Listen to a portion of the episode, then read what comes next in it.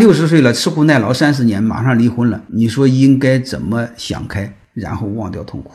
我说过多少遍，我们人生几乎所有的痛苦都是亲情带来的，这种亲情背后都是价值观带来的。价值观其实就对一个事物的认识。你比如，你可以说在一起三十年了，然后突然没了，然后又把你踹了，又把你甩了，或者又给你戴绿帽子了，那你肯定很伤心。如果你要这么想呢，本来就是你一个人啊，然后人家又陪了你三十年，那你想象，你陪三十年总比不陪强多了。何况早晚都要分开，那早分开和晚分开有什么区别呢？而且人家大好青春陪了你之后。